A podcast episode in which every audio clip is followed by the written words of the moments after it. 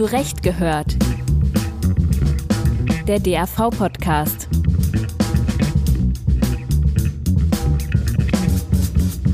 Hallo und herzlich willkommen zu einer neuen Folge von Zurecht gehört, dem Podcast des Deutschen Anwaltvereins.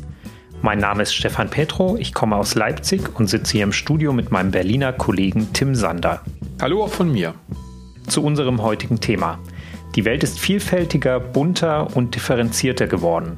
Das gilt auch für die Form des menschlichen Zusammenlebens und unsere Vorstellungen von Partnerschaft und Familie. War bis vor wenigen Jahren die Ehe zwischen Frau und Mann noch das einzige von staatlicher Seite geschützte und geförderte Lebensmodell, so hat sich diese Situation mittlerweile verändert. Wichtigster Meilenstein, das Inkrafttreten des Gesetzes zur Einführung des Rechts auf Eheschließung für Personen gleichen Geschlechts, kurz Ehe für alle, am 1. Oktober 2017. Jedoch nach wie vor gibt es weite Bereiche des Familienrechts, die den tatsächlichen Realitäten vieler Menschen, die etwa in Trennungs-, Regenbogen- oder Patchwork-Familien leben, hinterherhinken. Diesen Zustand bestätigte zuletzt auch der Bundesminister der Justiz Marco Buschmann, der sogar den Bedarf einer Zeitenwende im Familienrecht feststellte. Und tatsächlich hat sich die Bundesregierung darauf verständigt, das Familienrecht umfassend zu reformieren und dieses Vorhaben im Koalitionsvertrag verankert. Der Ausschuss Familienrecht des DAV begrüßte das Reformvorhaben bereits im November 2021 im Rahmen einer Initiativstellungnahme ausdrücklich. Allerdings, die Sache ist komplex. Vom Namensrecht über das Abstammungsrecht, das Kindschafts- und Unterhaltsrecht bis hin zum Medizinrecht werden alle möglichen Rechtsgebiete berührt.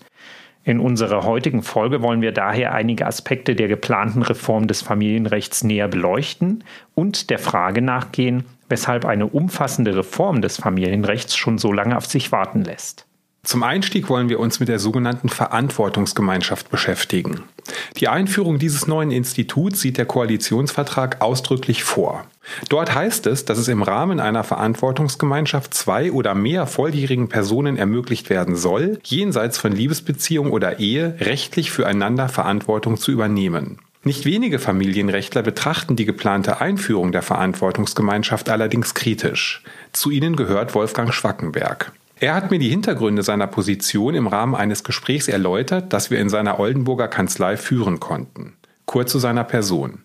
Wolfgang Schwackenberg ist seit 1998 Fachanwalt für Familienrecht, Notar AD und vielfältig berufspolitisch engagiert, unter anderem als Vorsitzender des Ausschusses Familienrecht im DAV. Also konkrete Vorstellungen gibt es ja noch nicht vom Gesetzgeber. Wir haben uns versucht, ähm, in eine Bedarfssituation äh, hineinzubegeben, also zu fragen, gibt es dafür wirklich einen Bedarf? Und bei aller Fantasie, ich vermag ihn nicht zu erkennen. Es gibt sicherlich auch außerhalb von Liebesbeziehungen, Solidaritätsbeziehungen, die zusammenleben, denen, denen sozialrechtlich geholfen werden müsste, denen steuerlich geholfen werden kann, alles gut. Aber es gibt familial gesehen nicht die Notwendigkeit einer Verantwortungsgemeinschaft. Dafür gibt es zu, zu viele Einzelregelungen, die das kompensieren können. Ich sehe eine, eine, derzeit eine Notwendigkeit nicht, vorbehalte ich, dass der Gesetzgeber eine großartige Vorschläge unterbreiten wird. Derzeit gibt es nach meiner Kenntnis keine Einzelvorschläge, sondern nur den pauschalen Hinweis darauf, dass es eine Verantwortungsgemeinschaft geben soll. Es hat dazu auch schon einmal eine, eine Anhörung im Rechtsausschuss gegeben und aus der erinnere ich ebenso, dass alle Vertreter der Wissenschaft und aus der rechtlichen Praxis eine Notwendigkeit dafür nicht erkannten. Okay, also dann äh, verstehe ich das so, dass Sie sagen, ähm, der, der, das Familienrecht ist im Prinzip der falsche Ort, vielleicht auch, um das zu regeln. Weil wenn jetzt zwei Personen, die nicht familiär miteinander verbunden sind, äh, entsprechende soziale Verantwortung füreinander übernehmen wollen, gibt es schon ähm, Dinge, die sie tun können, ja, sozusagen, ja. um das rechtlich, ja. sagen wir mal, in eine Form zu gießen. Ja, also daraus sollten sich nach unserem Verständnis keine bilateralen Verpflichtungen ergeben mit Ausnahme zum Beispiel Kindesbetreuungsverpflichtungen, das ist, ist schon klar, aber unter bilateral auf dem Verhältnis der Personen nicht. Aber eine ganz andere Frage ist, ob der Staat sagt, wenn eine erwachsene Person für eine andere erwachsene Person die Verantwortung mit übernehmen will, dann entlasten wir sie steuerlich, dann geben wir ihnen Benefits im sozialrechtlichen Bereich, da wäre das derzeit eine Bedarfsgemeinschaft, die könnte man anders regeln. Das sind in, in vielen Nebenbereichen gibt es genügend Bedarf nach Regelungen, aber eine kompakte Regelung einer Verantwortungsgemeinschaft, die würde ich äh, nicht gerne sehen. Eva Becker, ebenfalls erfahrene Praktikerin im Familienrecht, teilt diese Ansicht. Auch zu ihr einige Informationen. Eva Becker aus Berlin ist seit 1993 als Anwältin zugelassen und ebenfalls Fachanwältin für Familienrecht. Sie ist unter anderem Mitglied des Gesetzgebungsausschusses Familienrecht des Deutschen Anwaltvereins und war von 2005 bis 2022 Mitherausgeberin der Fachzeitschrift Forum Familienrecht. Da meine ich, muss man erstmal abwarten, was die Ampel da vorlegt. Es kann sein, dass da vernünftige Dinge drinstehen. Man muss aber ein bisschen aufpassen, dass man nicht überregulatorisch tätig wird ähm, und sich dabei genau anschauen, was unser Gesetz eigentlich schon hergibt, was schon möglich ist und ob man diese Verantwortungsgemeinschaft braucht. Ich glaube, der Ursprung der Verantwortungsgemeinschaft war, Einmal der Blick nach Frankreich, das kann ich nicht sicher sagen, aber ich glaube, das war so, ähm, denn in einem frühen Papier hieß es, dass man einen Pakt für das Zusammenleben ähm, installieren möchte. Und das leitet sich nach meinem Verständnis aus dem französischen Pax ab. Das ist aber nach meiner Wahrnehmung etwas ganz anderes als die Ampel plant, denn in Pax gibt es Unterhaltspflichten. Ähm, da gibt es äh, über das reine Zusammenleben hinaus Verantwortung und Verpflichtungen. Und ich kann mir nicht vorstellen, dass die deutsche Verantwortungsgemeinschaft, die da geplant ist, zum Beispiel den alleinerziehenden Müttern, die zusammenwohnen, untereinander einen Unterhaltsanspruch zusprechen möchte. Und die Herkunft dieses Paxes war auch was ganz anderes. Die Franzosen ähm, haben ein sehr strenges Eherecht in dem Sinne, dass sie die Folgen der Ehe wie Unterhalt und Vermögensauseinandersetzung kaum vertraglich abbedingen können. Also es ist ein sehr striktes Regime. Dazu kam, dass zum Zeitpunkt der Installation des Paxes in Frankreich keine gleichgeschlechtliche Ehe möglich war. Also es gab mehrere Gründe, warum man in Frankreich gut beraten war, ein Institut zu schaffen neben einer Ehe.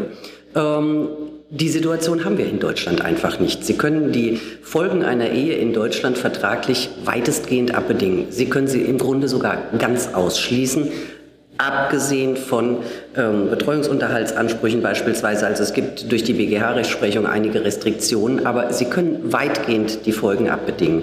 Und außerdem haben wir die ähm, Ehe für alle, gleichgeschlechtliche Ehe. Deswegen ist unser Bedarf an so einem Institut aus meiner Sicht nicht hoch. Also wenn man nach der Priorität ähm, der Gesetzesvorhaben fragt, dann würde ich sagen, steht die Verantwortungsgemeinschaft für die Menschen in Deutschland, was das Familienrecht angeht, durchaus an letzter Stelle. Damit drängt sich die Frage auf, wo denn nach Ansicht von Familienrechtlern die Prioritäten des Gesetzgebers liegen sollten. Ein Aspekt, der aus Sicht vieler Praktiker einer Neuregelung bedarf, ist die Leihmutterschaft. Diese ist in Deutschland nach aktueller Rechtslage verboten. Dennoch gehören Leihmutterschaften und Kinder, die von Leihmüttern ausgetragen werden, auch hier zur Lebensrealität. Und zwar deshalb, weil unter anderem mehrere europäische Länder, etwa Griechenland und Großbritannien, sowie auch die Vereinigten Staaten Leihmutterschaften durch entsprechende Gesetze gestatten. Deutsche Paare mit unerfülltem Kinderwunsch haben also die Möglichkeit, Kinder im Ausland von Leihmüttern austragen zu lassen und diese Kinder dann nach Deutschland zu holen. Unter anderem deshalb will nun auch die deutsche Politik das Thema Leihmutterschaft auf die Agenda setzen. Im Koalitionsvertrag verpflichten sich SPD, Grüne und FDP aber lediglich dazu, die Einführung einer altruistischen, also nicht kommerziellen Leihmutterschaft in Deutschland zu prüfen. Aus Sicht von Eva Becker sollte das Thema jedoch in einem breiteren internationalen Kontext betrachtet werden. Also der Lebenssachverhalt bei Leihmutterschaften, der ist komplex. Man hat das jetzt vielleicht ganz aktuell ähm, bei dem Ukraine-Krieg gesehen. Da gab es auch Dokumentationen über Leihmutterschaften in der Ukraine und was da jetzt in einer Kriegssituation passiert. Die Kinder kommen nicht zu ihren Wunscheltern. Ja, ähm, und die Leihmütter in der Ukraine sitzen dort mit den zur Welt gebrachten Kindern fest. Das ist vielleicht ein dramatischer äh, Kontext, aber ähm, bebildert vielleicht ganz schön, welche Probleme entstehen können. Ähm, man möchte mit der Zurückhaltung bei der Leihmutterschaft sicher auch vermeiden, ähm, dass Leihmütter ausgebeutet werden im Sinne ähm, einer äh, kommerzialisierten Leihmutterschaft, dass eben 20 200.000 Euro, wie viel auch immer, ähm, für eine Leihmutterschaft gezahlt und gefordert werden. Das möchte man nicht. Man möchte natürlich auch die Gesundheit der Leihmutter schützen, weil eine Geburt ist auch kein trivialer Vorgang. Und ähm, schlussendlich will man wahrscheinlich auch die Kinder schützen, ähm, weil eben die rechtlichen Rahmenbedingungen nicht eindeutig sind. Viele Länder regeln die Leihmutterschaft regelmäßig altruistisch. In Amerika ist das ein bisschen anders. Ähm, und äh, Wegen dieser Unwägbarkeiten hat man sich in Deutschland bislang nicht dazu durchgerungen, diesen Sachverhalt zu regeln. Das ist aber deswegen ein Problem, weil wir eben in Deutschland Kinder und Familien haben, bei denen Kinder durch Leihmütter zur Welt gekommen sind. Ähm, wir haben eine globalisierte Welt und so kommen eben auch Kinder, die von Leihmüttern in anderen Ländern zur Welt gebracht wurden, in Deutschland an. Und Schon allein deswegen kann man diese Familien nicht im Regen stehen lassen, dadurch, dass man sagt, wir regeln das einfach nicht ähm, und äh, lösen dieses Problem durch womöglich die Anerkennung ähm, von Entscheidungen im Ausland, die über die Elternschaft der Kinder von Leihmüttern dort entschieden haben. Und entweder, wenn wir das in Ordnung finden, erkennen wir das an und wenn nicht, dann lehnen wir das ab. Ich finde, so kann man das nicht machen. Ähm, man muss sich auch hier dem Lebenssachverhalt stellen, denn dazu ist Recht da. Es muss der Gesellschaft einen Rechtsrahmen geben, in dem sie sicher leben kann. Und wenn ich feststelle, dass faktisch viele Leihmutterschaftsverhältnisse, so darf ich das mal nennen, hier sind und leben und aus dem Ausland eingetragen werden, muss ich dieses Thema angehen. Und insofern könnten wir uns sehr gut vorstellen, dass eine altruistische Leihmutterschaft durchaus ihren Platz in unserem Recht finden sollte. Als Gesetzgeber kann man die Augen nicht vor Lebenssachverhalten verschließen, die in einer Gesellschaft stattfinden. Ja, ich ähm, kann auch mir wünschen, dass es äh, keine Raubüberfälle gibt. Ich muss es aber trotzdem regeln, wenn sie stattfinden. Ähm, und deswegen muss ich auch Leihmutterschaftsverhältnisse regeln, wenn ich feststelle, sie finden in der Gesellschaft statt. Wolfgang Schwackenberg kritisiert ebenfalls, dass in Sachen Leihmutterschaft den Tatsächlichkeiten gesetzgeberisch bereits seit langer Zeit nicht ins Auge geblickt wird. Er verweist aber noch auf ein weiteres Problem, das aus dieser Situation erwächst. Es gibt die Leihmutter, es gibt die medizinischen Möglichkeiten der Leihmutter, es gibt einen Leihmutter in Anführungsstrichen Markt. Und das verletzt A, die Rechte und Pflichten der Leihmutter. Es verletzt B, die Möglichkeiten, neues Leben entstehen zu lassen. Und äh, es verletzt C auch die Gleichbehandlung unter der Gesellschaft. Also die Leute, die das Geld haben, können nach äh, Kalifornien fliegen und da die Leihmutterschaft in Anspruch nehmen. Äh, und entsprechende gerichtliche Entscheidungen dieser Staaten werden hier auch anerkannt. Ähm, aber es ist eben, äh, es sind eben die Leute, die sich das nicht leisten können, die hier auf der Strecke bleiben. Das finde ich etwas schade. Also aus allen äh, denkbaren Aspekten halte ich es für richtig, dass Abstammungsrecht ganzheitlich unter Einbezug der medizinrechtlichen Möglichkeiten zu lösen. In Deutschland ist aber nicht nur die Leihmutterschaft verboten. Ebenso ist es abermals im Gegensatz zu anderen EU-Staaten nicht erlaubt, Eizellen zu spenden. Hierzu gibt das deutsche Embryonenschutzgesetz vor, dass nur eigene, künstlich befruchtete Eizellen eingesetzt werden dürfen und nicht die einer anderen Frau. Frauen dürfen also nur an sich selbst spenden. Auch diese Regelung ist aus Sicht vieler Familienrechtler schon lange nicht mehr zeitgemäß. Und zwar nicht nur deshalb, weil Samenspenden in Deutschland schon lange sowohl erlaubt als auch klar rechtlich geregelt sind. Dennoch sieht der Koalitionsvertrag auch in Sachen Eizellspende zunächst nur eine Prüfung vor. Diese soll ermitteln, inwieweit Möglichkeiten zur Legalisierung gegeben sind. Eva Becker hat uns sowohl die ursprünglichen Hintergründe des Verbots als auch die Position des Ausschusses Familienrecht im DAV zu diesem Komplex erläutert. Der Unterschied zwischen einer Samen- und einer Eizellspende ist ganz einfach. Seit wahrscheinlich Jahrmillionen finden Samenspenden statt. Denn mit Verlaub, Männer können ihren Samen in der Welt verbreiten, ohne dass man dazu irgendetwas Besonderes tun muss. Wenn eine Frau eine Eizelle spenden möchte, braucht es eine, eines medizinischen Eingriffes. Meistens braucht es auch einer medizinischen, ich nenne das jetzt mal Manipulation, also sprich, ähm, es müssen äh, äh, Medikamente genommen werden etc. zur Stimulation, damit eine Eizelle produziert und entnommen werden kann, damit das sichergestellt ist. Also sprich ein Eingriff in den Körper der Frau. Ähm, bislang sieht man das in Deutschland so, dass man das nicht unbedingt möchte und nur die Eigenspende, also wenn ich mir selbst die Eizelle spende, ähm, äh, dann ist das gestattet. So, und jetzt kann man natürlich die Frage stellen, warum ist der Gesetzgeber restriktiv in dem Sinne, dass er Frauen verbietet, das ist ja die Kehrtwende, ähm, dass er Frauen verbietet, ihre eigene Eizelle zu spenden und die Entscheidung über die Frage, ob sie dazu sich medikamentös behandeln lassen möchte, selbst zu entscheiden. Kann man vielleicht zurückdenken an die Diskussion damals bei der Abtreibungsthematik, ähm, mein Bauch gehört mir, war damals der Slogan der Frauen. Ähm, und insofern kann man durchaus darüber nachdenken, ähm, dass man Eizellspenden gestattet, und das wäre auch unser Votum, diese Entscheidung einfach den Betroffenen selbst zu überlassen. Ähm, das Ganze sollte natürlich altruistisch in dem Sinne sein, dass dafür kein Geld genommen wird oder gezahlt werden darf. Das gibt es in vielen anderen Ländern längst, nur in Deutschland nicht. Ja, das hatte ich auch schon erfahren. Griechenland zum Beispiel hat da, glaube ich, eine andere Regelung, aber auch England, wenn ich jetzt nicht ganz falsch liege. Ähm, Gut, die Hintergründe kommen also aus dieser ja auch, sagen wir mal, verständlichen oder begründbaren Bedenken bezüglich des medizinischen Eingriffs, aber aufgrund auch der modernen Entwicklung der Medizin wahrscheinlich und wenn man auch eher die Position der Freiheitsrechte der Frau sieht, würden Sie eher darauf abheben? Sozusagen. Unbedingt, weil dazu muss man eben auch wissen, wie viel Eigenspenden es ähm, im Jahr in Deutschland gibt. Und ich hatte mal eine Zahl, da legen Sie mich, ich bin nicht drauf fest, aber das sind über 40.000 im Jahr.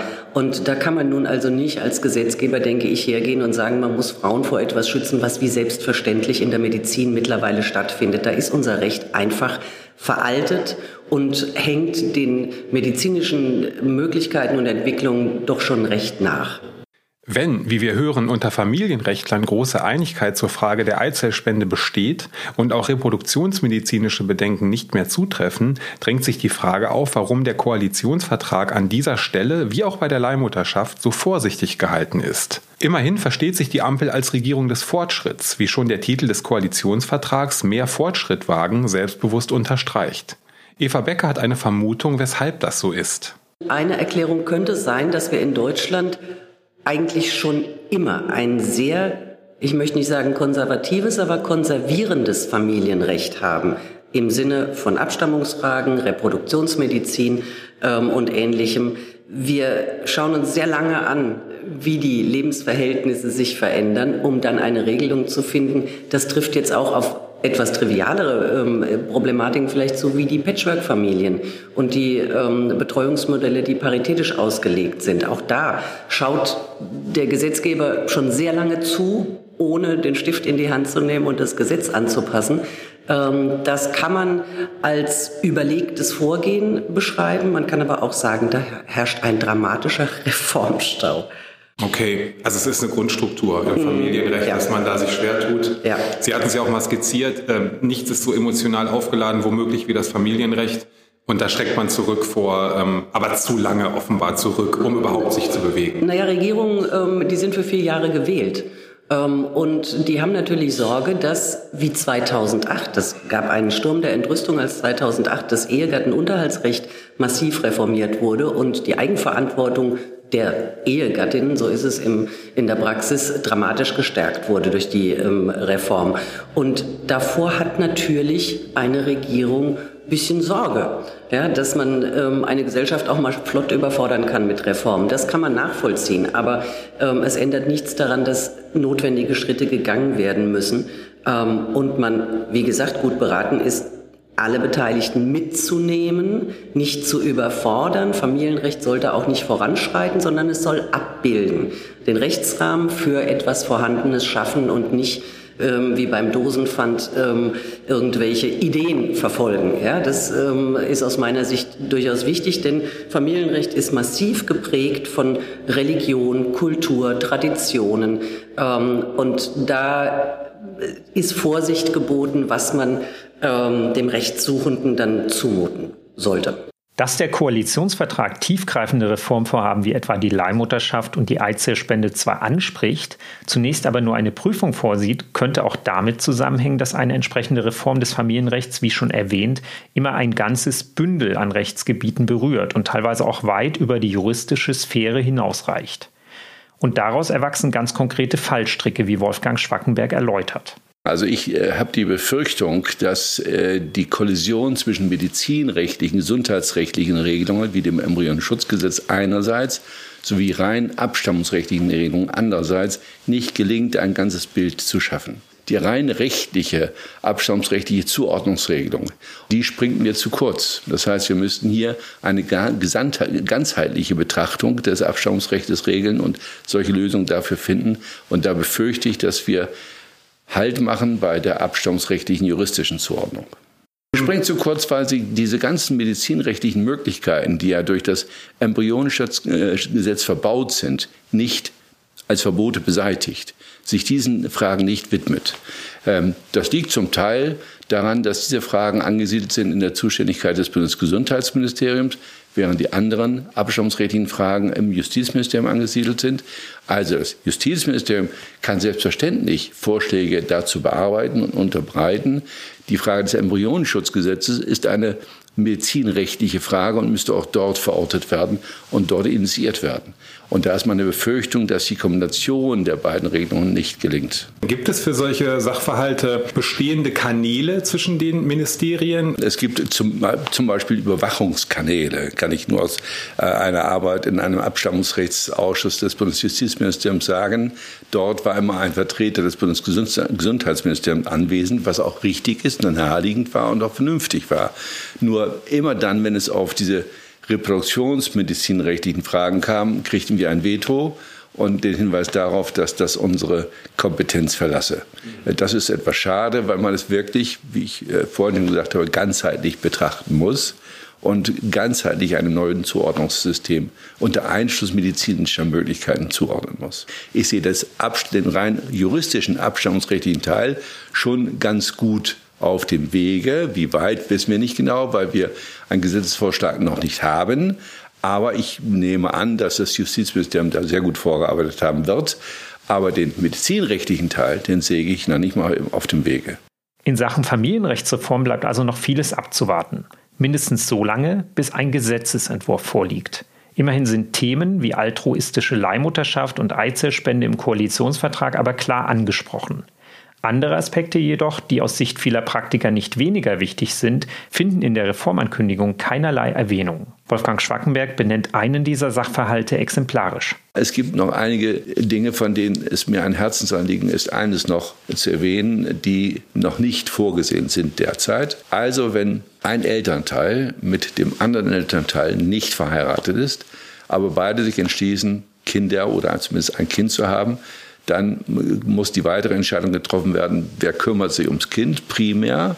Geben wir beide die Arbeitstätigkeit auf. Das ist in der heutigen Zeit immer noch sehr schwierig. Es gibt eine, eine Studie zum Bundeselterngeld- und Elternzeitgesetz, äh, aus der sich ersehen lässt, dass nach wie vor mehr Frauen das Elterngeld in Anspruch nehmen, die Elternzeit als Männer, und zwar deutlich mehr. Und die Begründung für die Männer ist, dass sie zu starke berufliche Nachteile befürchten. Wenn diese Befürchtung, die halte ich durchaus für valide, wenn diese Befürchtung nach wie vor bestehen kann, dann müssen wir den Arbeitsmarkt etwas verändern. Dann müssen wir mehr tun im Arbeitsrecht, im Arbeitsmarktbereich, damit eine Gleichbetreuungsmöglichkeit gegeben ist. Wenn das aber nicht so ist und ein Elternteil, ob Mann oder Frau, dann Arbeit aufgibt, um sich der Betreuung des Kindes zu widmen, dann muss er nicht nur dafür das Budget bekommen von dem anderen Elternteil, sondern er muss auch die Versorgungsnachteile ersetzt bekommen. Er bekommt ja während der Zeit der nicht oder geringeren Tätigkeit geringere Rentenanrechte, beziehungsweise gar keine Rentenanrechte. Ähm, und das muss der andere ihm ausgleichen. Von daher bedarf es einer dringenden Verbesserung der Betreuungssituation und natürlich gibt es keinen Grund mehr, die, das Betreuungsunterhaltsrecht des nicht verheirateten Elternteils nicht in der gleichen Weise zu regeln wie das Betreuungsrecht des verheirateten Elternteils. Also da äh, dürfen keine Unterschiede mehr bestehen. Wie gesagt, welche Aspekte die Reform des Familienrechts schlussendlich umfassen wird und welche nicht, ist heute noch nicht klar zu sehen. Wie wichtig es aber wäre, dass die angekündigte Reform am Ende nicht zum Reformchen zusammenschrumpft, sondern tatsächlich umfassenden Charakter hat, das unterstreicht Eva Becker. Immerhin besteht für viele Menschen und Familien, die nicht im klassischen Familienkonstrukt zusammenleben, schon seit viel zu langer Zeit beträchtliche rechtliche Unklarheit. Herr Buschmann hat mal, ich glaube, von einer also maßgeblichen Reform des Familienrechts gesprochen. Das, was wir jetzt in Bruchteilen hören, was denn kommen soll, beim Abstammungsrecht beispielsweise nur die Mitmutter, ähm, im Kindschaftsrecht nur die Veränderung des äh, kleinen äh, Sorgerechts ähm, und im Unterhaltsrecht womöglich die Berücksichtigung der paritätischen Betreuung.